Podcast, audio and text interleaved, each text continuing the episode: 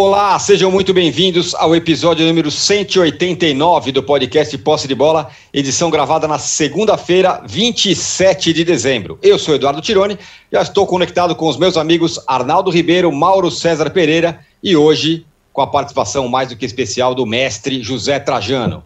O torcedor do Flamengo colocou a meia na árvore de Natal, esperando receber o Jorge Jesus de presente. Mas quando abriu o pacote, estava lá o Paulo Souza, também português, treinador da seleção da Polônia. A contratação ainda não está confirmada pelo Flamengo, porque ainda falta o acerto do treinador com os cartolas poloneses. Agora, será que finalmente o fantasma do Jorge Jesus deixa a Gávea com a chegada de um novo treinador também português? A gente vai falar também do Botafogo, que caminha para se transformar em clube empresa, assim como o Cruzeiro. Dias melhores virão? Serão os temas do nosso primeiro bloco. Quem também anda colocando docinho na boca da torcida é o Corinthians, que disputa com o Barcelona. Veja bem, com o Barcelona, a contratação do Cavani. O time está se reforçando para tentar colar nos ricaços Palmeiras, Flamengo e Galo. Enquanto isso, Palmeiras segue sua reformulação. E o São Paulo contrata jogadores que estão por aí no mercado, sem clube. Será que agora vai? Temas para o segundo bloco. E no terceiro bloco, vamos falar do Boxing Day, aos trancos e barrancos desafiando a variante Omicron da Covid, teve rodada do Campeonato Inglês. Um recado importante: você que assiste a gravação do podcast pelo YouTube, não deixe de se inscrever no canal do All Sport. E você que escuta o podcast na sua plataforma predileta, não deixe de seguir o posse de bola. Vou começar a tocar a bola aqui com os nossos companheiros, mas você que está acompanhando ao vivo, tem já uma enquete aqui para você responder no YouTube é, do UOL.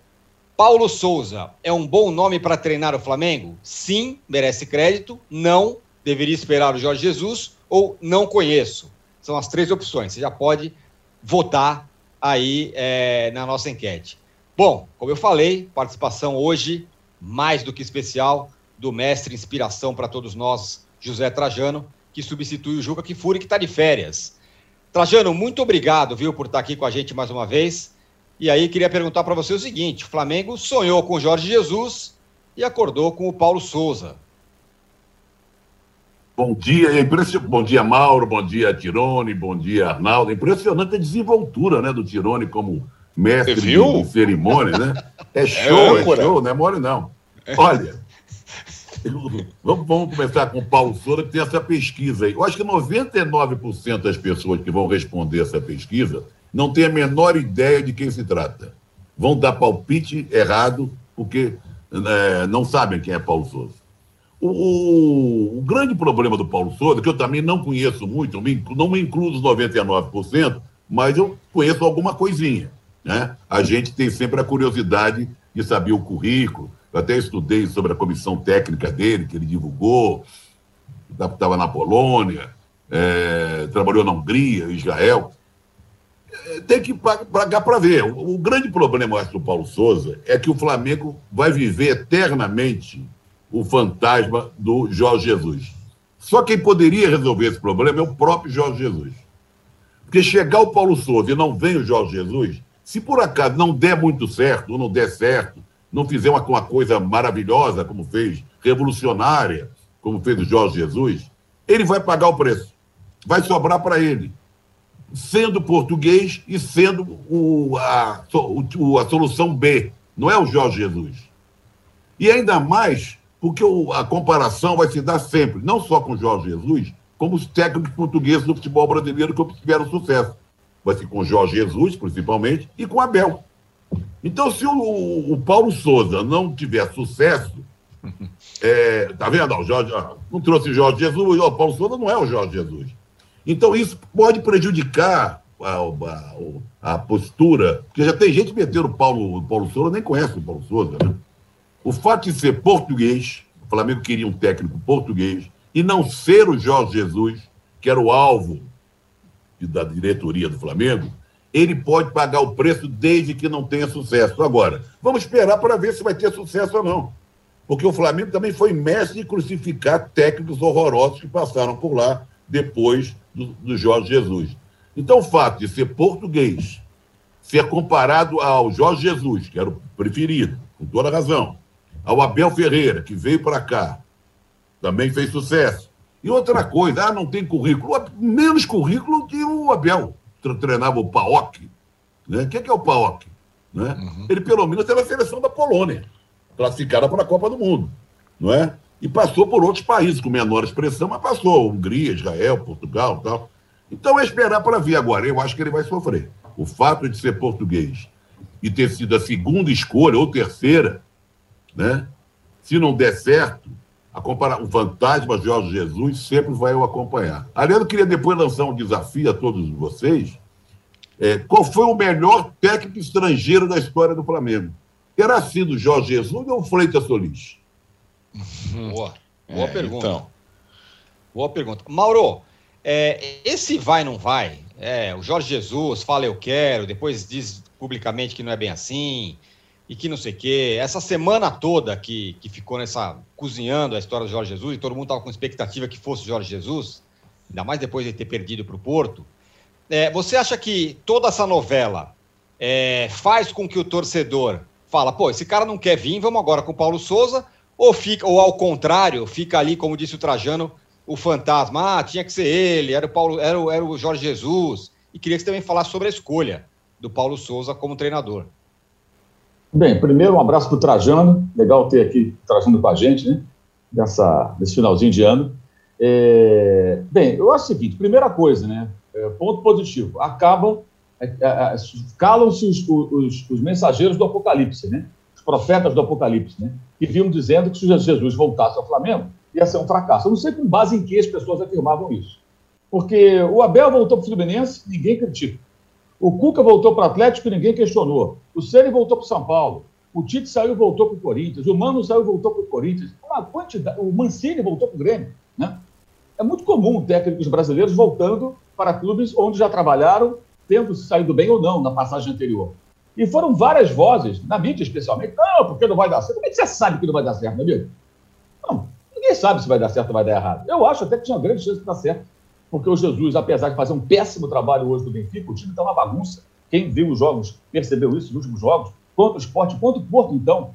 O time parecia o time do Renato Portaluppi, do Flamengo do Portaluppi. Uma bagunça total. Mas isso não significa que ele não fosse capaz de reestruturar o Flamengo, onde ele seria querido pela torcida, jogadores que ele conhece, e, na minha opinião, um elenco melhor do que o do Benfica. Bem, é, isso acabou, né? O Jesus não vem mais. O Jesus, gente, fez o mesmo joguinho que ele fez quando saiu do Flamengo. Que ele não falava se ia embora ou não, e ficou jogando ali, jogando, jogando, de repente o time meteu o pé e o Flamengo ficou na mão. Dessa vez, o que aconteceu? Ele conversa com os dirigentes, né? Aí teve aquela história, deu sim, deu sim. Isso é indiferente. A questão é o seguinte: ele, em momento algum, ele deu aquele sinal: eu quero voltar, eu vou voltar. Ah, mas tem a multa. Se ele quisesse voltar, que negociasse a multa com o Benfica como o Paulo Souza vai negociar ou até pagar a multa para a Federação Polonesa, para poder dirigir o Flamengo. Se o Jesus quisesse mesmo voltar ao Flamengo, ele negociaria uma saída com o Benfica e já estaria acertado com o Flamengo. Mas não, ele teve a derrota para o Porto, depois se reúne com o presidente Rui Costa, emitem uma nota conjunta dizendo que eles vão prosseguir juntos. Aí veja a situação do Flamengo. Imagine se o Flamengo espera o jogo do dia 30, né, quinta-feira agora, contra o Porto, e vamos imaginar que o Benfica não perdesse o jogo. Alguém acha que ele seria demitido? O Benfica não tem dinheiro para pagar a indenização. O Benfica tem a Champions League contra o Ajax em fevereiro. Não teria um outro técnico para colocar no seu treinador do time B do Benfica. É arrumar quem no mercado? Então, para o Benfica, seria melhor empurrar com a barriga. E o Rui Costa estava empurrando com a barriga, apesar de muita oposição interna no clube, muita oposição da oposição a ele, também querendo a demissão do Jorge Jesus e de grande parte dos adeptos, né, dos torcedores do time de Lisboa. Mas ele ia empurrar com a barriga. E mesmo que o, Flamengo, que o Benfica perca, volte a perder para o Porto na quinta-feira, será que ele seria demitido dia 31 de dezembro? Réveillon, atenção Jesus, com aquela roupinha branca né, e tal. Rua! será que fariam isso? Dia 1 de janeiro? Ou iam esperar dia 4, dia 5, dia 6? O Flamengo não podia ficar esperando tanto tempo. O Flamengo tinha um tempo que eu acho que ele procurou utilizar. Mas esse tempo não é ad eterno. O Flamengo precisa de um profissional no centro de treinamento, pronto para trabalhar no dia 10 de janeiro, quando chegam os jogadores. E para começar esse trabalho, esse cidadão não pode viajar da Europa para o Brasil no dia 9 e desembarcar no Galeão de manhã e aparecer no CT 10 horas da manhã. Não, ele tem que chegar antes, conhecer as instalações, fazer todo um planejamento. É, é, a sua equipe técnica, né, preparador físico, esse pessoal tudo, tem que conhecer as ferramentas que o clube oferece, analisar a situação de cada atleta é, é nos últimos exames, as últimas medições, Tudo isso é parte do trabalho, para começar a fazer o trabalho, de, primeiro de preparação física, exames médicos, aquela coisa toda de começo de temporada, depois ir para o campo. Então, o que me pareceu foi o seguinte: o Flamengo cansou de ser joguete na mão do Jorge Jesus, de ficar esperando o Jorge Jesus ficar ali fazendo. Ah, ele sabe o que a torcida quer, queria a volta dele, em grande parte. Então ele jogou com isso. Mas por que? Eu falei isso aqui tem, tem 10 dias. Aqui no Posse Bola, eu falei, ele não deu nenhum sinal até agora de que quer voltar ao Flamengo. O Flamengo foi até ele, lá em Portugal, conversaram com ele, e mesmo assim sai uma nota dizendo que não, vamos continuar aqui de braços dados. Jorge Jesus e Rui Costa do Benfica. E a torcida caindo de pau pedindo para pedir na cabeça dele. Não dá para ficar esperando a vida inteira. Acho que clube nenhum pode se curvar, profissional nenhum. Depois que o Zico parou de jogar e o Flamengo continua existindo, não tem, nunca vai aparecer um ser humano na face da Terra que vá preocupar tanto como o Zico preocupou quando ele saiu para a Itália e depois que ele parou de jogar de vez. Então, Jesus está na história do Flamengo, tem que haver gratidão a ele. Agora, ficou muito claro quando ele saiu que ele viu a conveniência dele, ele sequer deixou, quando saiu do Flamengo em 2020, uma equipe trabalhando para fazer uma transição até o Flamengo trazer uma comissão técnica.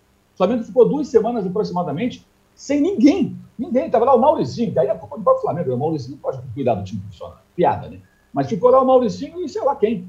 Sem preparação física, sem ninguém. Ele levou a turma toda para Portugal. De uma hora para outra. Foi embora, tchau. Pagou lá a multa, o, o Benfica, né? o Luiz Felipe Vieira, que era o presidente do Benfica. E o Flamengo foi procurar alguém por aí, até que chegou o Domenech. Então, acho que o clube ficou numa situação que ele tinha que tomar posição. E houve uma pressão interna também para que os dois que foram para lá tomassem uma decisão, fizessem, batessem o martelo. O Paulo Souza é um técnico que não teve nunca em sua carreira, tá, em clubes, é, numa liga minimamente relevante, um time que é o mais forte, ou um dos mais fortes, né? Na Fiorentina, Fiorentina é o quê? Quinta, sexta força na Itália. Antes da Fiorentina, você tem Inter, tem Milan, tem Juventus, você tem Roma, tem Lazio, você tem Napoli, e hoje tem até a Atalanta, na época dele não tinha, né? A Atalanta começa a brilhar depois. Hoje a Fiorentina seria a oitava força, talvez. Na época era sexta, sétima. Chegou em quinto no campeonato, teve bons momentos, fez bons jogos. É um técnico que tem um perfil, ao contrário do Abel Ferreira, por exemplo. Se o Flamengo procurasse um Abel Ferreira, não ia dar certo. É um jogo reativo, de pouca posse de bola, ligação direta. Isso não funciona com o Flamengo e o elenco atual. É um técnico que joga com posse de bola, trabalhando a bola dentro do campo de defesa, pressionando no campo de ataque para recuperar. Esse, é essa é a proposta de jogo principal dele. Joga, Arnaldo, às vezes com três zagueiros, tem isso também, varia de linha de três. É, bonito. De defesa, linha de cinco até na hora de defender. Então, é um técnico que eles estudaram o perfil, me parece que dessa vez tiveram a preocupação de olhar o perfil e, de fato, a, a, trajetória desse treinador, ela parece, eu falo parece porque só Deus sabe o que vai acontecer. Né? Às vezes você não tem um entrosamento com os jogadores, acontece com problemas, não dá certo. Mas, em tese, ele ele tem, ele, ele tem uma conexão aí com o jeito de jogar no Flamengo. Pode dar certo. Eu acho que fizeram o dever de casa direitinho procurando esse profissional. Para mim, a melhor opção seria o Vitor Pereira. Mas esse nem chegou a conversar, até porque ele saiu do Penebate há poucos dias. E esse seria também um técnico mais caro. Não sei se estaria dentro do orçamento do Flamengo. E o Paulo Fonseca, que teve na Roma, esse é técnico de 6, 7 milhões de euros por ano, estaria fora do orçamento também. O Rui Vitória, eu acho que seria uma roubada, acho que não tem nada a ver que foi um nome ali que se especulou, mas sem muito sentido. E o Carvalhal continua vinculado ao Braga, uma multa altíssima.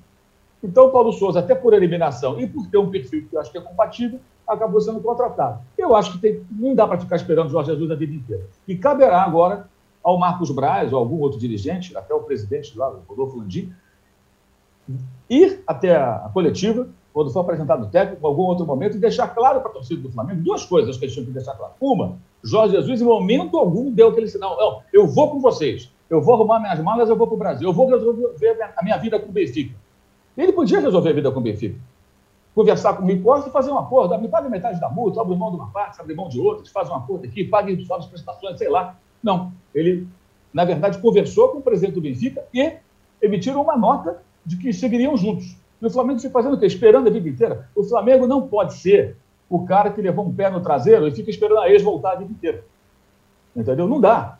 Não tem condição. Não tem Jorge Jesus, não tem técnico, não tem profissional no futebol no mundo que mereça é, toda essa, essa, essa paciência e essa deferência. Não dá. Simplesmente não dá. Então, acho que tinha que seguir o caminho. É possível que dê certo ou não. É, é, duvido que Paulo Souza seja inferior ao Renato Gaúcho. E quem comemorou a demissão do Sene, que é muito melhor que o Renato, e a chegada do Renato ao Flamengo, agora questionar o Paulo Souza sem conhecer, tá de sacanagem, né? E tem gente fazendo isso, questionando o cara sem conhecê-lo e que festejou o Renato, que foi a pior contratação que o Flamengo fez em toda a sua história recente. Foi suicídio, o araquiri que o Flamengo cometeu em 2021 e perdeu os três títulos que disputava porque contratou um técnico sem qualidade. E contratou pelo nome, porque estava na praia, porque tem a cara do Rio, essas bobagens todas que o pessoal gosta de repetir. Não tem nada a ver uma coisa com ter cara do Rio, nada a ver. Isso é uma besteira, né? Até porque o Flamengo não é o Rio, né? o Flamengo é de torcida nacional e até internacional. Então, acho que foi uma tentativa correta na hora certa. O Flamengo não poderia ficar se curvando ao Jorge Jesus e sendo ferramenta desse joguinho do técnico que tem que ser sempre exaltado pela torcida pelo que fez, mas talvez não tenha oportunidade mais de fazer novamente algo pelo clube porque não quis. Preferiu é, esperar a multa, né? Ficar lá do Benfica e emitir nota junto com o presidente do Benfica. Eu acho que o Flamengo acertou. Aqui, o Pedro Moraes, aqui no nosso chat, fala assim: a estratégia foi novamente amadora, não existiu critério de estilo de jogo, só ser português. Nem os portugueses olham o Paulo Souza como bom treinador. Sensação de mais um fracasso. Vivemos de sorte. Bom, Mauro Ô, deu uma. Fala, Mauro. Só um detalhe: sabe por que, que os portugueses têm implicância com o Paulo Souza? Porque ah. ele não treinou time nenhum em Portugal. É verdade. Ele, ele treinou times em outros países. Ele não Sim. treinou time em Portugal. E pelo e que você está falando, também, né? a, a, do ponto de vista de jeito de jogar, é, foi uma boa escolha, né? Se vai dar certo é outra história. Achar que todos os portugueses estão qualificados para falar sobre técnico é achar que todos os brasileiros estão qualificados para falar sobre técnico. E muitos defenderam o Renato Gaúcho do Flamengo.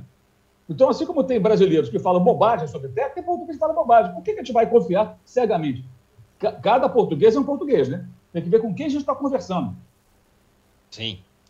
Então, Arnaldo. Tirou, Oi, fala, fala, fala. Antes do Arnaldo falar, só, diga lá, diga lá. em cima do que o Mauro falou, para dar um testemunho meu. Eu tive agora no sul da Bahia, peguei um pouco dessa tragédia que está acontecendo lá, né? A gente lamenta muito, quem puder até contribuir com a população de lá, tem vários endereços né, nas redes sociais para você contribuir com alguma, algum dinheiro, como ajuda. Mas eu não encontrei um torcedor do Bahia, não encontrei um torcedor do Vitória. Encontrei uma legião de torcedores do Flamengo. É impressionante. Eu fazia questão de perguntar: você é Bahia ou Vitória? Cara, Flamengo. Bahia ou Vitória? Flamengo. Isso é. dentro de uma canoa no Rio, no Rio que levava para Belmonte, no aeroporto, no hotel, nos restaurantes, nas esquinas. É impressionante. Como que o Mauro falou, né? Flamengo não é do Rio de Janeiro, Flamengo é do mundo, né? Sim, perfeito. É exatamente isso. Você, você encontra flamenguista em todo, todo canto que você for, você encontra torcedor do Flamengo. Agora, Arnaldo, é... sem querer comparar trabalhos, mas o Paulo Souza é, vai, vai, vai encarar, vai, vai, vai trabalhar com o melhor time que ele já trabalhou, né? Ele foi campeão em Israel, trabalhou em outros lugares, tal, mas vai ser o melhor, o melhor e maior clube que ele vai trabalhar vai ser o Flamengo. Nesse aspecto, e só nesse aspecto, tem a ver um pouco com o Crespo, a passagem dele pelo São Paulo. Né? Ele veio para o São Paulo, foi o maior clube que o Crespo trabalhou, deu certo em certo momento e depois é, acabou que, que, que não funcionou. O fato é que é, o cara precisa chegar aí para a gente ver se vai funcionar ou não. Bom, nossa, eu acho, tá vendo? Você antecipou. Quando você faz a comparação nesse aspecto com o Crespo. E não é porque eles são grisalhos, não, hein? Não, mas eu vou chegar lá. E nem elegantes, né? Tipo, é. né? Aquela, aquela... Bom, um salve especial para o Trajano também. Estão nos divertindo antes mesmo de começar o programa aqui. É, e depois que acabar o programa, a gente vai continuar uma conversa que estava já prometida. e talvez ele e talvez ele vá a Portugal aí, no, se tudo der certo, se a pandemia é, permitir, é, fiscalizar o Jorge. Enviado especial a Portugal para fiscalizar o Jorge Jesus no Benfica e a sua continuidade ou não. Mas assim, ó, sobre o Paulo Souza, é, eu, a, e a comparação com o Crespo, eu acho que ela tem um, uma outra semelhança, Tirone, porque são, são é, sujeitos da mesma geração que tiveram uma história importante como jogadores é, de suas seleções e de seus clubes, né? O Paulo Souza foi um jogador muito bom de uma geração portuguesa é, que tinha o Figo, o Rui Costa, presidente do Benfica, era uma espécie de líder do time, é, jogou na Itália, na Alemanha, jogou na Juventus, no Borussia Dortmund, como, como líder do time, um jogador que tinha personalidade e tal. E se transformou em treinador, e assim, como o Crespo está engatinhando ainda como treinador, né? Também se veste bem, distinto, grisalho, etc e tal, com ideias, enfim, é, dessa nova geração de técnicos que tenta se firmar. O que me surpreendeu em relação a ele foi de fato, desde o primeiro aceno da possibilidade de trabalhar no Brasil, é, a, o entusiasmo completo, né? A gente vai contar daqui a pouco, porque o Inter estava na parada também, entrou na parada porque os empresários do, do Paulo Souza acenderam ali a, a, a bandeira branca para negociar com o Inter, e aliás, a direção do Inter tinha viagem marcada para Portugal quando o Flamengo acertou e eles recuaram. Agora devem acertar lá com o Medina, técnico uruguaio que estava no Talheres.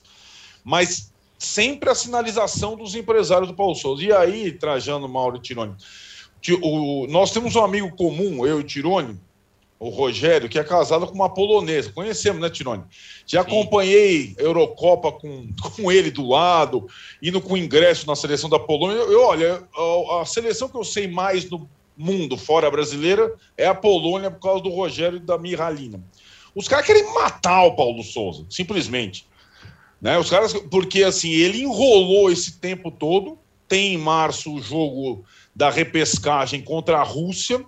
Se passar é Suécia e República Tcheca, e agora para a seleção da Polônia arrumar um técnico, cara, os caras querem matar o Paulo Souza, literalmente, é, os poloneses. Né? Se, ele, se ele não tem ainda o prestígio entre os rubro-negros, entre os poloneses, os caras.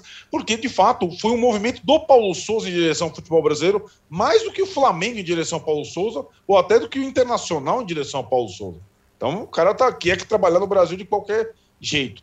Eu acho assim que é, ele, concordo com o Trajano na análise, ele vai conviver com, com o fantasma do Jorge Jesus e do Abel, concordo com o Trajano.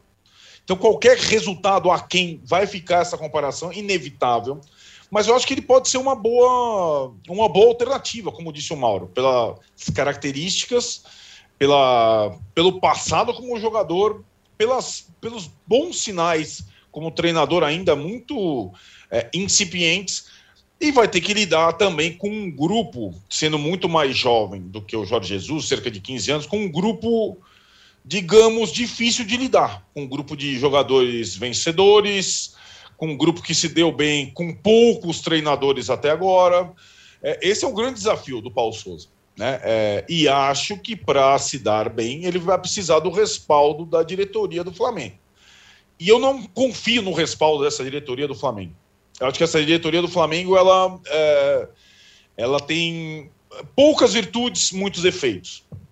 E dentre os defeitos foi essa busca é, sempre com a primeira opção, é, digamos, estampada na testa, que era o Jorge Jesus, e que dá essa sensação para o torcedor do Flamengo de perdemos, estamos trazendo alguém é, que não era a primeira opção. Não precisava ser assim.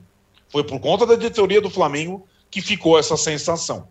E acho que o trabalho do Paulo Souza aí vai ter que ser dobrado é, num país novo, é, é, verdade que com a comissão técnica dele inteira, vem todo mundo, mas é, é, cuidando desse, dessa comparação eterna com o Jorge Jesus, que foi reforçada pela diretoria do Flamengo com essa viagem, digamos, duvidosa para Portugal de tanto tempo e tudo mais, sendo que o alvo principal, se acho que marcasse alguma coisa é, na Gávea, ele viria para negociar com o Flamengo, tamanha vontade dele de trabalhar no Brasil.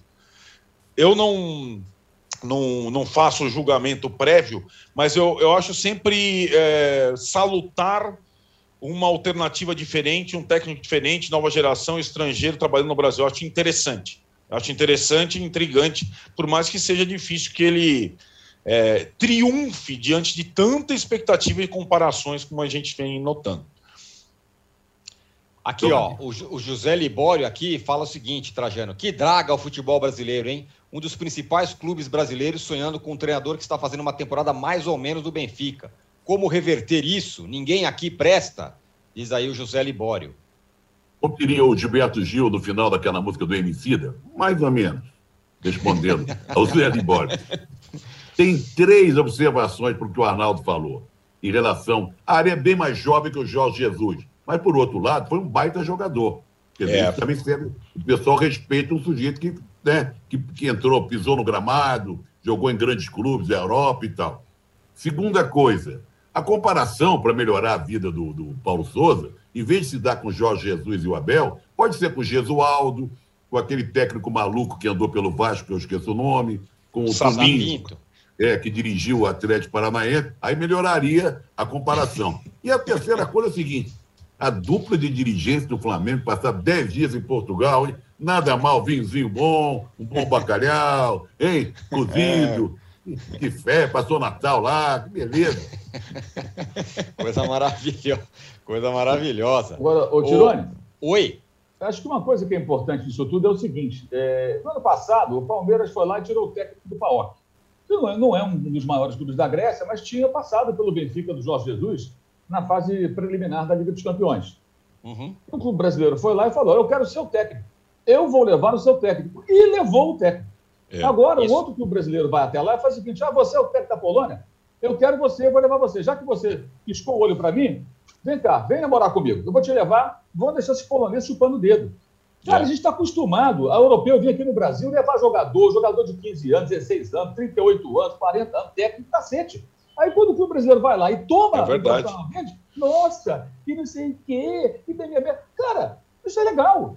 Porque uhum. isso é o uhum. mercado, meu irmão. É emprego, é trabalho. Eu tenho uma proposta de trabalho melhor para você. Você vai ficar aí onde você está, onde, aliás, dizem, inclusive, não posso afirmar isso porque são comentários, uma pessoa até próxima ao Paulo Souza, lá de Portugal, me disse que, de fato, ele não se bica muito lá com o presidente da federação, que foi o Boniek, que era o presidente, o ex-jogador, ex-craque Boniek, que o contratou, ele presidiu a federação, não preside mais. Boneca até já deu declarações atacando o Paulo Souza, deu pé da vida porque ele vai embora da seleção da Polônia. Mas veja bem, quando os caras vêm aqui e levam os profissionais dos clubes brasileiros, a gente simplesmente abaixa a cabeça. É, é o euro, a moeda, é o câmbio. Aí quando o brasileiro vai lá, tira um jogador de um, de um clube grego que estava na fase preliminar da Champions. E esse, esse técnico vem para cá e, e consegue títulos pelo Palmeiras. E agora o Flamengo vai lá e tira um técnico.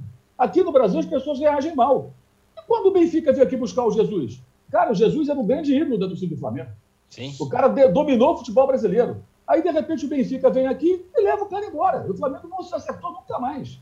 Se acertou em alguns momentos, ganhou o brasileiro com o Rogério Senna, mas nunca conseguiu chegar perto do que vinha jogando e de proporcionar admiração e satisfação que aquele time proporcionava sob o comando dele. E agora ele teve a chance de voltar, e de novo ele não foi convicto.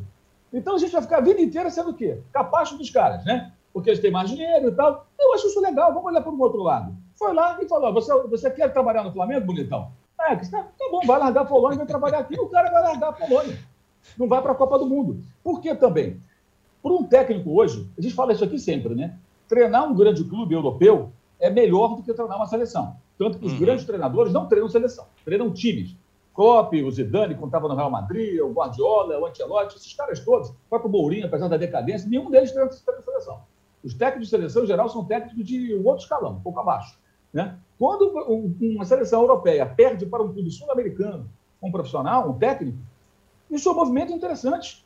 Verdade. Isso é legal. Entendeu? Lógico, quem não, quem, quem não gosta do Flamengo, torce para outros clubes, torcer para dar errado. Mas não estou falando do ponto de vista de torcedor, e sim do mercado. É um clube brasileiro, um clube da América do Sul, tomando um técnico às vésperas de um jogo decisivo que pode conduzir até a Copa do Mundo. É, é, é um sinal de quê? De poderio econômico, sinal de quê? De um, de um resultado de um trabalho que foi feito no clube de recuperação financeira, muito melhor do que contratar um outro Renato Gaúcho, imagina, um outro Renato Gaúcho agora, um, Renato Pernambucano, Renato Paraibano, Renato Carioca, o que fosse, para fazer as mesmas bobagens que o Renato Gaúcho fez no Flamengo nesse final de ano. E eu acho que esse outro ângulo que as pessoas precisam olhar um pouquinho também, então tem um pouco de amor próprio. Ô Mauro, ô Mauro, Tirone e Arnaldo, a ironia da vida, né? O maior técnico da história de Portugal, do futebol português, é um brasileiro. Uhum, é verdade. É, é verdade. Que é o Otto Glória. É, isso mesmo. Quem conseguiu levar Portugal ao terceiro lugar, foi campeão no Benfica, no Esporte, no Porto, em todos os times, né? Curiosamente. Perfeito. Tanto que muita gente pensa no, aqui no Brasil que o Otto é Glória é português. É português, é. exatamente. E depois o Felipão fez um trabalho marcante também lá, né? É, fez. É, Mas o Otto Glória eu acho que supera bem. Pelo fato de ter sido técnico de, de todos os Exato. times grandes e dado bem, né? É isso mesmo. Ô, Mauro, aproveita e responda aqui para o doutor Glaidenir Rezende. Ele fala: uma das, Mauro, uma das entrevistas do Paulo Souza, é, ele diz que é fundamental para um bom futebol é um goleiro e um volante hábeis. Ele disse que isso, se isso seria o início da saída do Diego Alves. O Diego Alves é um cara habilidoso até. É, eu acho que aí essa avaliação ele que vai fazer quando chegar no clube, né? É, é, eu, eu, acho que faz sentido, porque assim, o, o, jeito que o time joga, o goleiro tem que ter realmente um posicionamento um pouco. Não pode ficar enterrado lá no gol e tem que saber jogar com os pés. O Hugo vai ter dificuldade, o Diego Alves vai ser mais exigido, imagino eu, e o Arão também. É, o Arão, especialmente a questão da concentração, que é o grande problema dele. O Arão, com a bola no pé, é um bom jogador, mas a maneira como ele se desconcentra, ele não combate, muitas vezes, isso é o grande problema. Acho que isso, ele sofreu pressão do Jesus, foi quando ele cresceu, e acho que sofrerá de novo. Até porque aquela posição ali o cara conhece, né? Lembrando que o Paulo Souza, inclusive, ele foi um jogador de carreira internacional, campeão da Champions League pelo, pela Juventus pelo Dortmund, né? E hoje é um técnico também que percorre o circuito europeu fora de Portugal. E agora fora até do continente, vindo aqui para a América do Sul. Mas eu acho que vai ser por aí. Agora, como vai ser, a gente tem que esperar o início do trabalho do cara para ver de que maneira esses jogadores vão reagir. E é provável também que ele peça algumas contratações depois de fazer uma avaliação do elenco. Né? Imagino que o Flamengo agora comece a se movimentar no mercado, agora que eu falo nas próximas semanas, com algumas eventuais negociações, saídas e chegadas de novos jogadores. É bem provável que isso aconteça.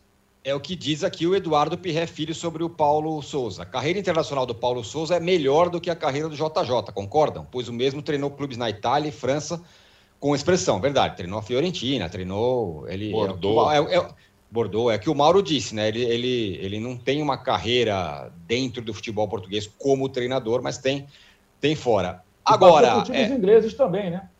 Sim, exatamente. Não na Premier League, mas treinou mais no começo da carreira, treinou Swansea, Queen's Park Rangers, Leicester, teve passagens curtas, mas teve no futebol inglês, que eu acho que também pode ter sido muito importante na formação dele no começo da carreira. Isso já tem mais de uma década. Né?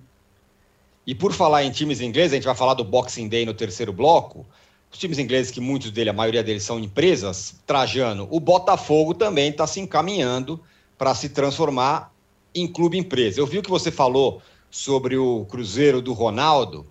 E agora está o Botafogo indo mais ou menos no, no, caminho de se transformar em empresa. Tudo é uma grande. Assim como o Paulo Souza, tudo é uma grande incógnita. Não dá para saber o que vai acontecer, né?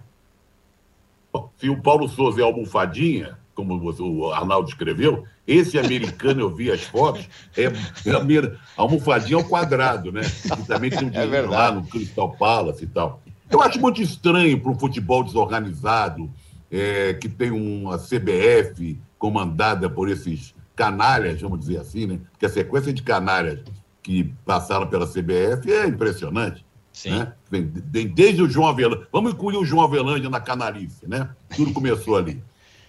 Então, eu acho muito estranho. Eu, eu, eu acho essa coisa do futebol brasileiro, não sei se é uma coisa de, de formação, sabe? Ter, ter um dono de um clube, sabe? Futebol é paixão, futebol Claro, mal administrados. O Cruzeiro ficou nessa pindaíba, nessa tragédia, ou nessa roubalheira que houve lá, que fica na, na Série B, a situação é muito complicada de dinheiro. Mas, de repente, o Ronaldo Fenômeno é, virar dono do Cruzeiro. Então, assim, estou falando do lado romântico, tá? Se fosse para virar dono do Cruzeiro, eu preferia dar para aquele ataque com Natal, Tostão, Evaldo e o Oliveira. E o Dirceu Lopes entrando aí junto com o Piazza dava para eles administrar. Isso de um lado romântico, poético e tal.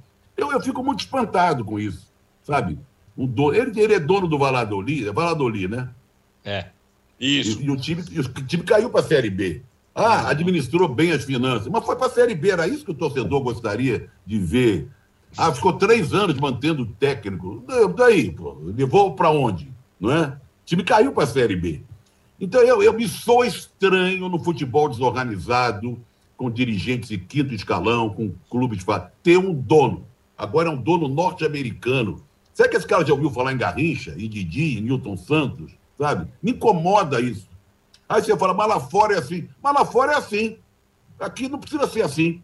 Não é? Nós temos que encontrar saídas. Aí você pensa, que saídas? Não sei. Não sei não sou um estudioso do futebol, de como administrar clubes, comprar clubes, vender clubes, resolver os problemas internos de cada clube brasileiro. Só acho que sou estranho. Eu, que venho de longe, como diria o engenheiro, governador de dois estados, eleito em dois estados do país, eu venho de longe. A minha formação em relação ao futebol é uma relação de paixão com o clube. É uma relação de torcedor também, principalmente como torcedor. Então, na hora que eu vejo o Botafogo, ver um norte-americano, uma almofadinha, ser dono do Botafogo, Aí você fala, ah, mas o Botafogo está numa merda de fazer gol. Aí tudo bem, está na merda faz tempo. Né? Mas ganhou a Série B agora, está voltando para lá. Será que não pode ter alguma união de esforços aqui? Precisa vir um norte-americano para virar dono do time? O Ronaldo Fenômeno? Que, aliás, tudo que ele se meteu deu errado. Aquele não tinha uma empresa de administrar carreira de jogador, Nine, não sei o quê, não era uma coisa meio assim? O, uhum, a Nine, exatamente. Não é? é Foi por água abaixo. Para não falar de outras histórias onde se meteu. Eu me sou estranho, me sou muito estranho. Essa coisa de. Eu, por exemplo, dar um exemplo, já que nós estamos falando de Portugal, talvez eu vá para lá né, em fevereiro, passar uns dias.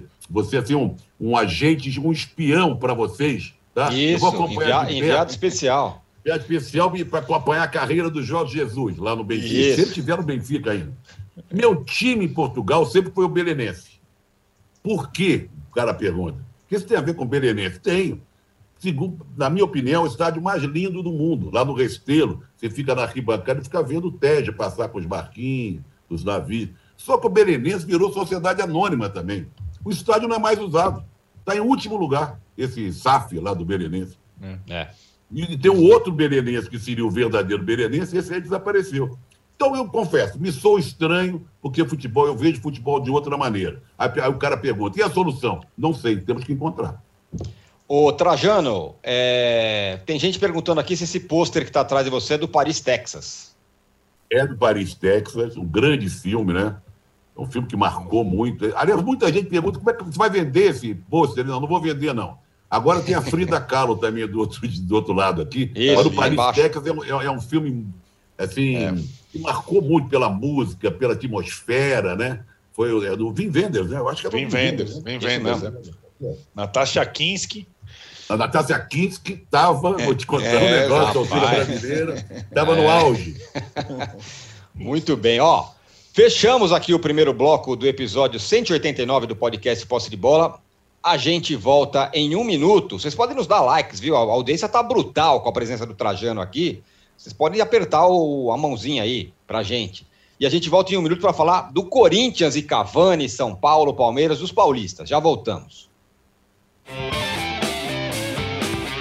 Tem um passado, mas em algum momento da história esse passado se perdeu. Mas um teste como esse, ele não, não abre uma clareira na mata, ele abre uma avenida. Quatro exames de DNA. Eu acho que a galera não acredita muito nisso, não, tá? Eu não tava muito. Eu falei, gente, será que o exame vai mostrar de onde eu sou? Uma busca. Quando chega um exame de DNA e me diz que eu sou 90% africana, a ciência está dizendo que ela é capaz. O passado se reconecta com o futuro. Como se fosse um, um desafio agora, falar, irmão, é o seguinte, você tem Nigéria e você tem sua avó. Dá um jeito para você ligar esses dois pontos. Tá aí. Se tem uma política de ressarcimento, o Estado brasileiro podia fazer é esse um pacote de exame de DNA para todo mundo e para toda a população negra brasileira. Pericles, MC Carol, Eliana Alves Cruz, Yuri Marçal. Origens. Quem não sabe de onde veio, não sabe para onde vai. Assista no YouTube de Movidoc.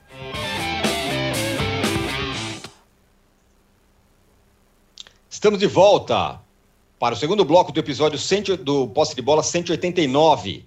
O Trajano, você estava falando aí sobre é, você é do tempo da paixão e tal, dos clubes, da forma de, de administração. Bom, fato é que o Corinthians está sonhando com o Cavani. Nada menos do que com o Cavani. E está disputando o Cavani com o Barcelona. É pouca é. coisa, não? Eu, eu, vou deixar essa para o Mauro. Olha, eu sou, eu sou do tempo do Onça, mas não aquele Onça que foi zagueiro do, do Flamengo. É muito anterior àquele Onça que foi zagueiro do Flamengo. Sonhar não custa nada, né?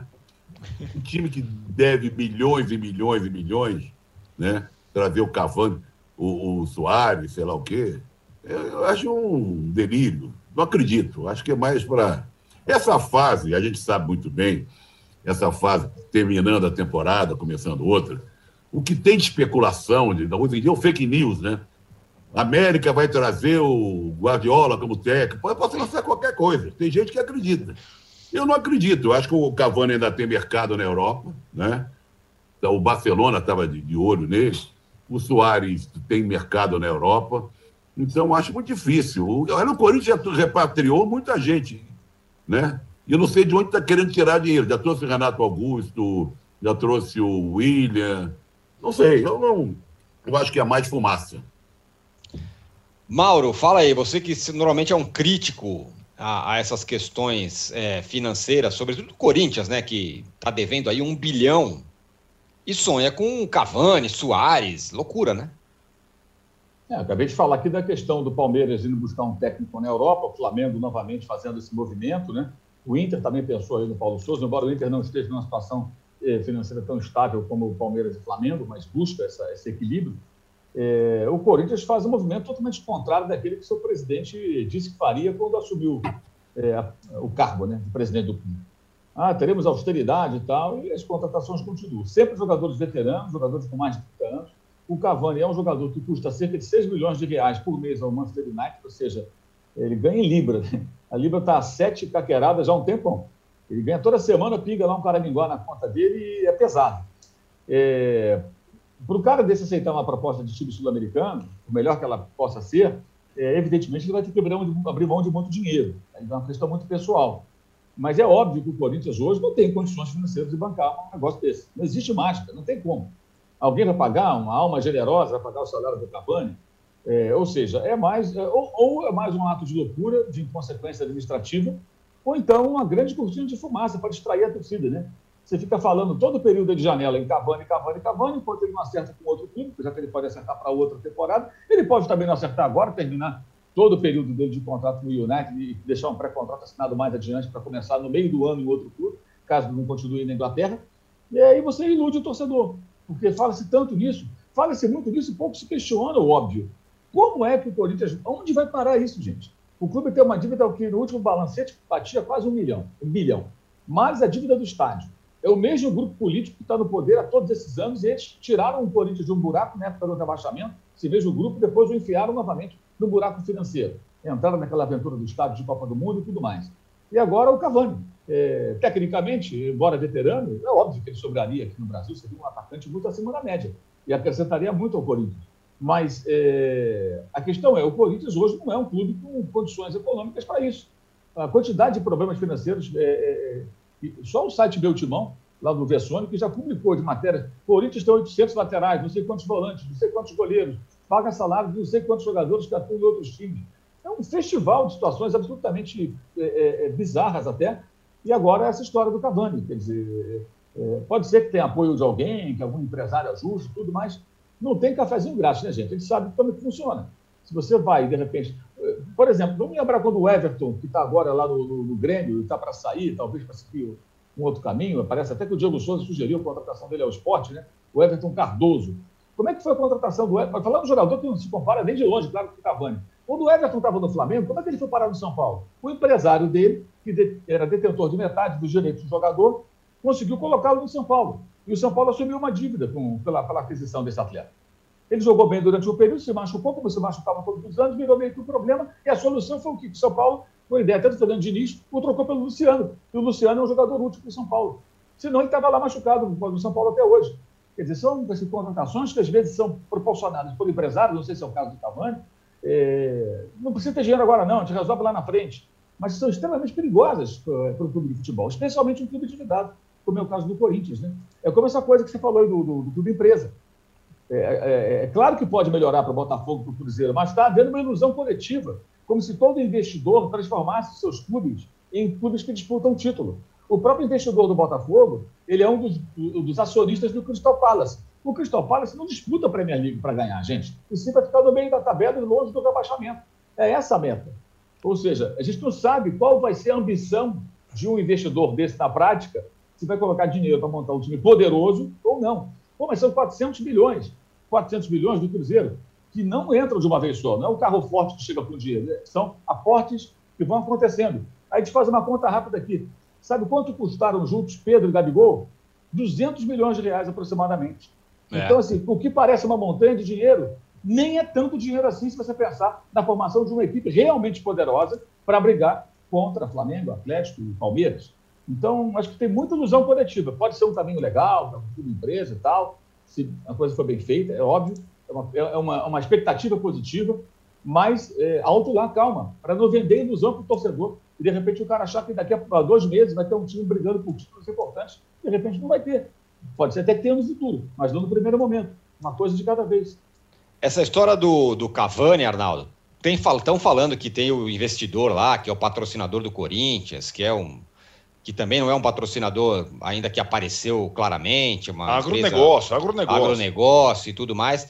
Tem essa história aí, mas como o Mauro disse, né? É, essas coisas dos investidores são, sempre, são, são, sempre são meio nebulosas. E aí, vai trazer, vai recuperar esse dinheiro como? e tal. É... Mas, de qualquer forma, a diretoria do Corinthians não está dizendo não, né?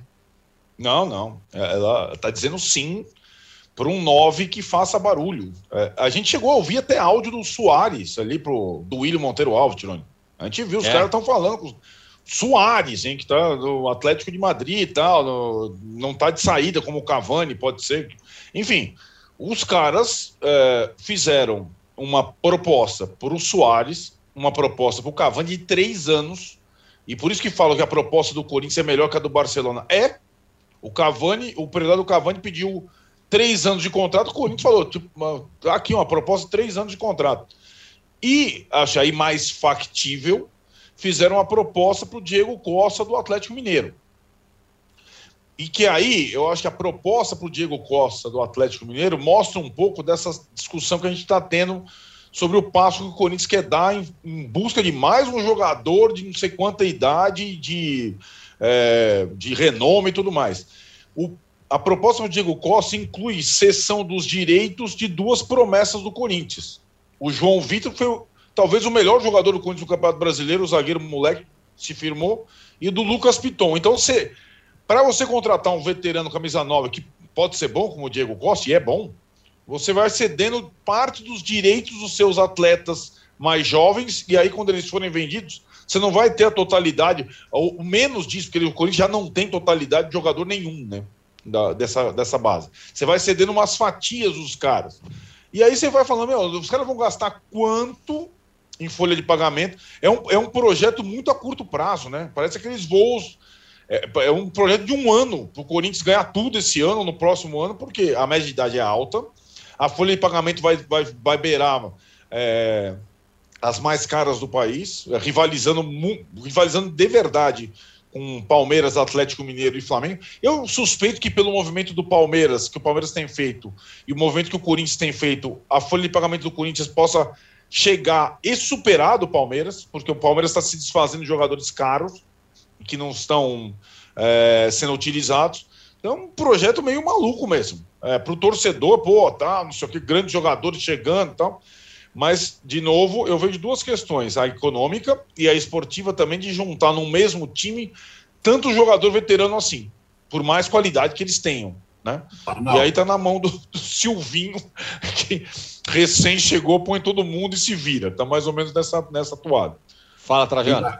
Não, eu imagino, viu, Zirone, que o, o, é inveja do Galo, entendeu? É, o, o Corinthians está com a inveja do que foi feito pelo Atlético. Agora, qual o interesse que o Atlético teria, só para ganhar dinheiro, no Lucas Piton, se tem o Arana como titular e o Dodô, que é um bom reserva na lateral esquerda? É, eu acho que só seria, pelo que eu entendi. Para vender. É, exatamente. Eu acho que eles nem, eles nem jogariam pelo Atlético.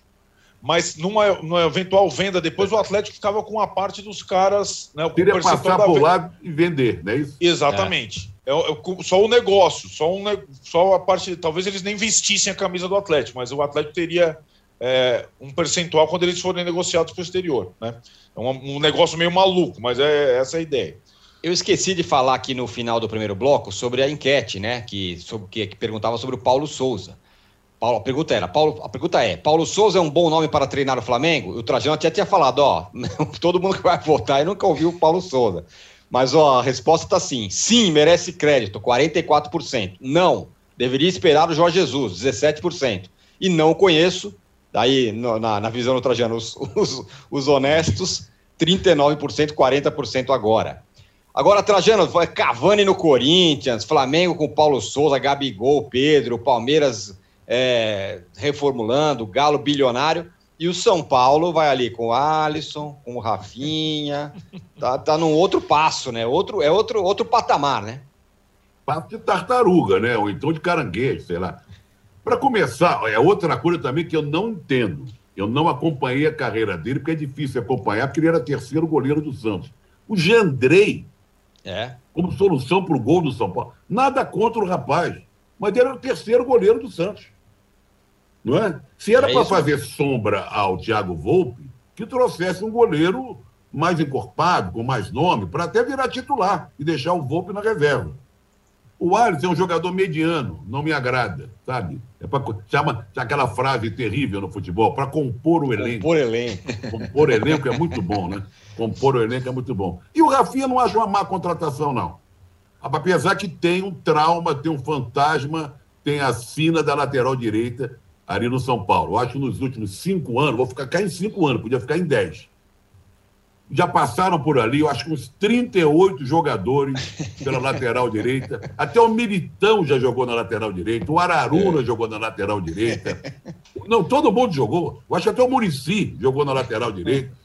Todo mundo já. O Anfran, é uma, o, todo mundo já foi na.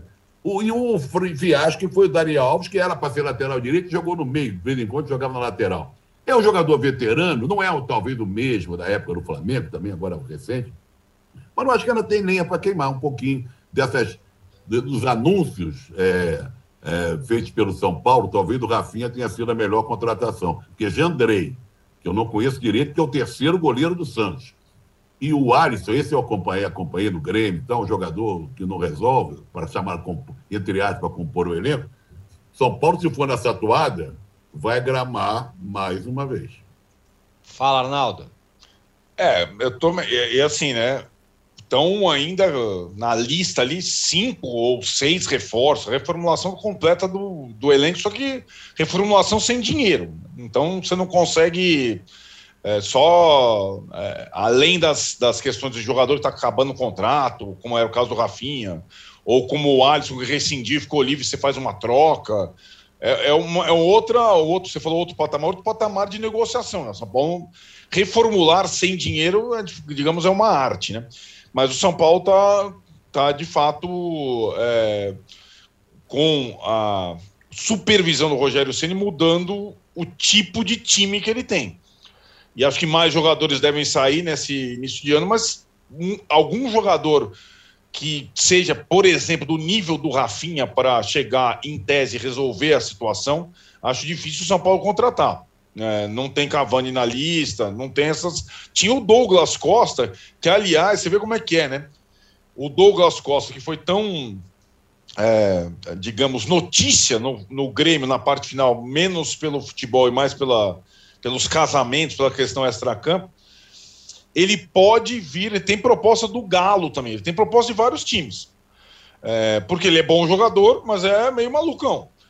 E o Galo cogita levá-lo se o Diego Costa for para o Corinthians. Mas peraí, o Arnaldo, ele vai, ele é. vai para qualquer time, casado ou solteiro? Então, eu não sei. Tem que estar no contrato isso aí. Não, tem que ver se tem lá o casamento, a festa depois. de casamento na, na, durante a, né, a temporada brasileira. Acho que é, ele... é.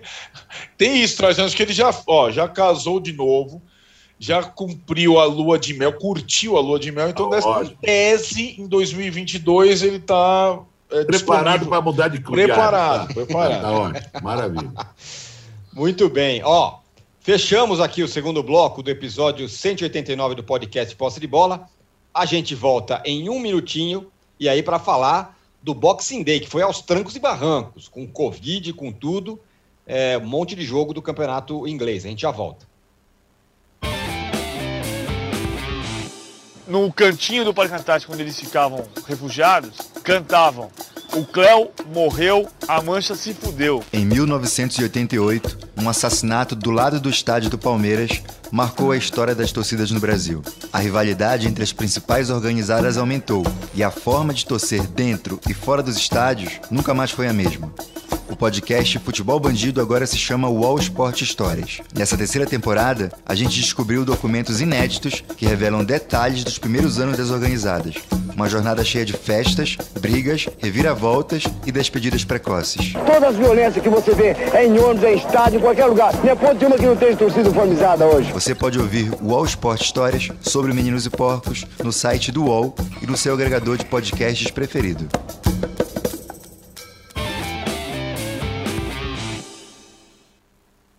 Estamos de volta para o terceiro bloco do episódio 189 do podcast Posse de Bola. O W Rocha aqui no nosso chat fala: Tirone, quero ver se você tem coragem de pedir likes para o Trajano. Não, não tenho, não, jamais. Pode, pode ficar tranquilo. Agora, o Mauro, é, você vem falando bastante sobre é, é, vacinação, sobre a Covid e tal. Na Inglaterra, que deu uma estacionada ali no número de vacinados, teve Boxing Day, mas teve um monte de caso de, de, de gente contaminada, né? De jogador contaminado. É, porque é a liga onde você tem mais jogadores de futebol não vacinados, né? Ou que não tomaram as duas doses. E, e não são só os jogadores, né? Isso aí é um problema na sociedade lá no Reino Unido. Você tem muita gente, 20%, 25%, dependendo aí do time ou da região, é, que não completou o ciclo, de vacinas ou não tomou vacina nenhuma. O movimento anti-vacina nesses lugares, nesses países, ele é uma realidade. E aí é óbvio que você vai ter o vírus circulando muito mais. Eu vejo você, ah, porque o Ômicron, a Delta, a variante X, Y, Z. A questão acho que não é basicamente a variante, não. É gente que não se protegeu. Ao contrário do que acontece aqui no Brasil, que apesar de, de toda a, a, a inconsequência e responsabilidade e etc. e tal do governo federal, no início do processo, lá não, comprando vacina, aquela coisa toda, nós temos uma tradição de vacina aqui no Brasil. Aqui é. a gente leva bebezinho para vacinar. E as pessoas confiam né, da vacina. Então, não se discute muito isso. Tirando os meia dúzia de, de, de buzuntas aí, que ficam, como diria o Ebrahim Suede, falando aí, ah, não vacina, não sei o quê. É, são os malucos, né, os idiotas, ou alguns querendo aparecer. Né, tirando essa turma, você tem o grosso da galera realmente indo se vacinar. E na Inglaterra é diferente. Então você vai ter isso no futebol. O futebol sempre vai espelhar o que acontece na sociedade. Você tem gente que não está se vacinando, vai ter gente na escola, no trabalho, no restaurante, no ônibus, no metrô, espalhando o vírus. E vai ter no futebol também, é inevitável. Acho que os ingleses lá, a Premier League, está sofrendo com a situação que eu acho que só vai ter jeito no dia que alguém tomar uma, uma, medida mais dura, que é não tem vacina, então você não joga, você não pode jogar. É, não, não, dá para, sabe, vai romper contrato, como é que vai ser? Vê o caso do Kimmich, né? que Isso. se recusou a se vacinar, depois teve complicações pulmonares, se arrependeu, pediu desculpas. Mas aí já colocou a saúde dele em risco, a de outras pessoas também, automaticamente, né? É, é, porque sempre há essa possibilidade, você é, afetar alguém que pode ser até, até mais vulnerável é, ao vírus e as suas consequências do que você mesmo e depois se desculpou. É, foi mal aí, errei. claro que você errou, bonitão. Porra. Ah, mas é. o cara é alemão, você vê o nível da ignorância das pessoas. Na Alemanha, na Inglaterra, países mais desenvolvidos, com acesso à informação, acesso à educação, onde você praticamente não tem gente analfabeta, não tem gente vivendo abaixo da linha da miséria, né? Pelo contrário, é, sociedades mais avançadas do que a nossa em vários aspectos têm essa mentalidade atrasada. É, parece até que, que são, são, sei lá, parece que o Bolsonaro é o presidente dessa gente, entendeu? É uma coisa impressionante, é, é, é inexplicável, eu acho inexplicável. É, acho uma discussão tão burra, tão, tão, tão tacanha. Sem cabimento, né? Que chega a ser revoltante, entendeu? E aí o futebol está fazendo pato. A Premier League vai chegar uma hora que ela vai ter que tomar uma decisão. Sabe por quê, tio? Porque é o negócio, amigo. É a grana. E vai chegar uma hora que vai ser, olha, como é que foi pra, no, no início da pandemia o esforço para voltar a jogar? Por que houve aquele esforço todo? Por causa do dinheiro. Os clubes teriam que devolver cerca de um bilhão de libras de direitos de transmissão que foram pagos por emissoras, por eh, eh as empresas que transmitem os jogos, né, via televisão, streaming, o que for, caso os jogos não acontecessem. Aquela temporada tinha que terminar. Terminaram a temporada. Sem público, aos trancos e barrancos, testando todo jogador toda hora. Agora está pior do que naquela fase, lembra? Naquela uhum. fase, os jogadores eh, eh passaram a treinar faziam teste, ficavam em casa, treinavam, e era um ou outro que ficava fora. Agora são elencos, assim, com uma dezena, uma dúzia ou mais jogadores é, é, é infectados, fora as pessoas que convivem com eles no CT. Você tem todos os funcionários que estão ali, ou os funcionários todos estão com, vacinação completa? Com certeza não. Você vai ter ali os 18%, 20%, 25%, sei lá, de, de funcionários que também não se vacinam e têm contato diário com jogadores de futebol. Então, esse, essa coisa vai ficar circulando. Não tem jeito, dessa maneira não vai ter jeito eles vão ter que tomar uma medida é, é, cedo ou tarde. Eu não, não, vejo saída. E aí, né, Arnaldo? Lá não tem essa, a bola não para, né? É o que o Mauro falou, tem grana na jogada. Então os caras vão e jogam. Na verdade, né, a gente fala tanto aqui, é, se a gente é, observar como está sendo é, esse final de ano lá na Premier League, a Forceps, é, como a liga é, tem se imposto, né? E, e, aí você tem uma série de consequências, né? Tem um desequilíbrio técnico, tem time que joga com é, é, a, a, o regulamento diz 13 jogadores aptos, né? Na Premier League. Se você tem 13 jogadores aptos, e quem verifica isso é a comissão da Premier League. Se você tem 13 jogadores aptos, você tem que ir para o jogo de qualquer forma. Dane-se quais são, quais serão e tudo mais. É, e aí tem sido esse o, a nota, essa nota de corte. Três jogadores aptos tem jogo. E aí, às vezes, você tem adiamento no mesmo dia, na véspera tal, porque tem time, como disse o Mauro, que consegue não ter três jogadores aptos de tam, tamanho a infecção e o número de casos. Outra coisa que a gente observa é a questão do público ali, que de fato a questão na Inglaterra está ainda se ajeitando nessa nova onda. Na Alemanha, o Mauro citou o Kimmich, já tem algumas medidas da Liga de Futebol mais é, duras e vai voltar na parada de inverno sem público. Vai voltar sem público na Alemanha. Voltaram 10 casas. Volta sem público.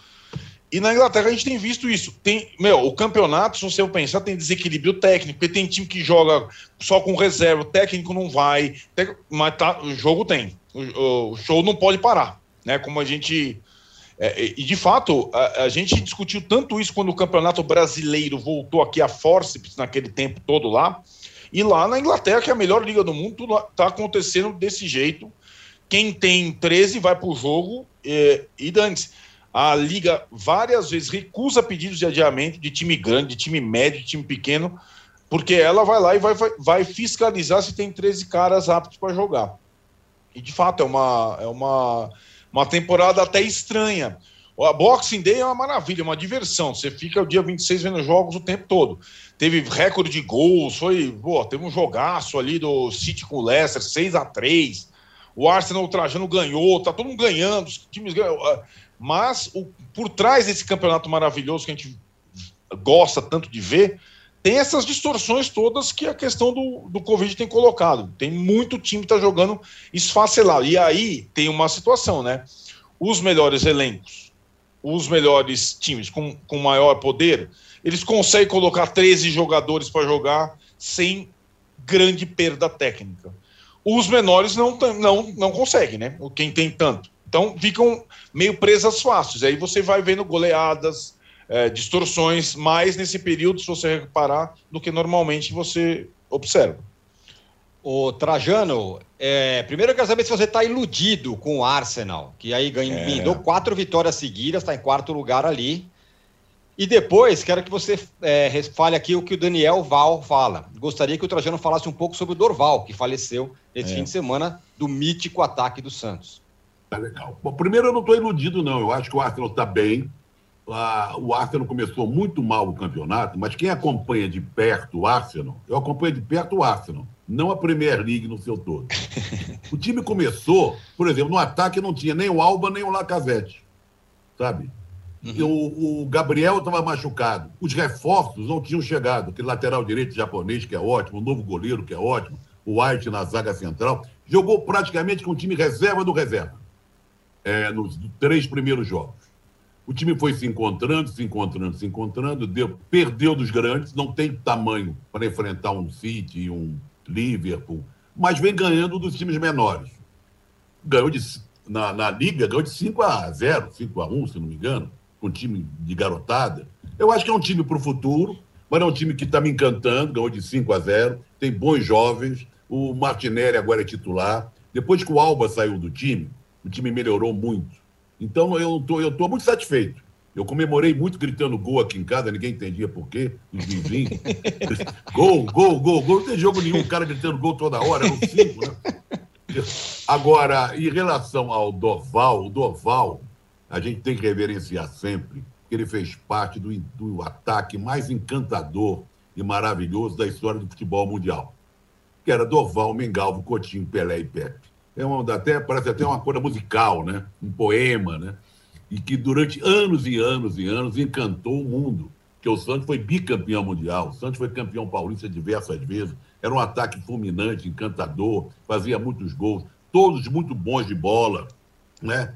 É, e o Dorval era o ponta de. Dorval, talvez, desse ataque. Vamos tirar o Mengalvo desse ataque, que o Mengalvo jogava no meio de campo, mais recuado, fazia o meio de campo com o Zito. Mas Dorval, Coutinho, Pelé e Pepe o menos badalado, o menos uh, fazedor de gols, vamos dizer assim, era o Doval. Né? Mas era o ponta típico, que ia à linha de fundo, cruzava, entrava Coutinho, Pelé, o Pepe era um ponto esquerda fulminante, porque tinha um chute, né, o canhão da Vila. Mas o Doval é, era um jogador que depois de velho foi para o Atlético Paranaense, teve um ano que o Atlético Paranaense pegou sua velharia. Bellini, Djalma Santos, Doval, e conseguiu ser campeão por lá. Olha, eu, eu, cansei de ver o Dorval jogando pelo Santos no Maracanã. A, jogou na seleção brasileira, mas deu azar na época dele de ter nada mais, nada menos do que o Garrincha, Julinho, Joel do Flamengo e tantos outros, né? Canário do América. Mas esse ataque vai entrar no. É, eu acho que foi o ataque mais impressionante da história do futebol mundial. Muito mais que aquele ataque da época do Real Madrid, com Copá, com Di Stefano, Putka, Rento, né? É, eu dei até um destaque hoje, ele morreu aos 78 anos, se eu não me engano, né? Nesse ataque fulminante já se foi o Coutinho, agora foi-se o Dorval, o Mengal fez aniversário semana passada, tá bem, o Pepe sempre bem, uma figuraça, né? É, é. Um grande Pepe, e o Pelé, infelizmente, não anda bem, mas saiu do hospital, passou o Natal em casa. Mas muito, vamos reverenciar sempre o querido Doval. Mas cuidado com o Arsenal, hein? Cuidado com o Arsenal. Aí eu digo, cuidado com o quê? Com o quarto lugar, que com o quarto lugar tá bom. Muito bem, ó. Fechamos aqui o episódio 189 do podcast Posse de Bola. Quero agradecer demais ao Trajano aqui, foi maravilhoso estar é, tá com você mais uma vez. Você, é, claro, inspiração eterna para gente. Sempre. Obrigado, Trajano. Obrigado, Arnaldo. Obrigado, Mauro. Estamos juntos aí, para deve é. Muito bem. Você que acompanha, é, você está ao meio-dia, você que está acompanhando aqui o nosso podcast, você que está acompanhando ao vivo, ao meio-dia tem o All News com a Fabiola Cidral. Meio-dia, tá bom? A gente fica por aqui e volta na próxima segunda-feira, porque sexta-feira é ano novo. Certo? Valeu, Trajano, Mauro Arnaldo. Obrigado a todo mundo atrás e todo mundo que estava aqui com a gente. Audiência excelente hoje. Tchau. Você pode ouvir este e outros podcasts do UOL em uol.com.br podcasts. Posse de Bola tem pauta e edição de Arnaldo Ribeiro e Eduardo Tironi, produção de Rubens Lisboa, edição de áudio de João Pedro Pinheiro e coordenação de Juliana Carpanês.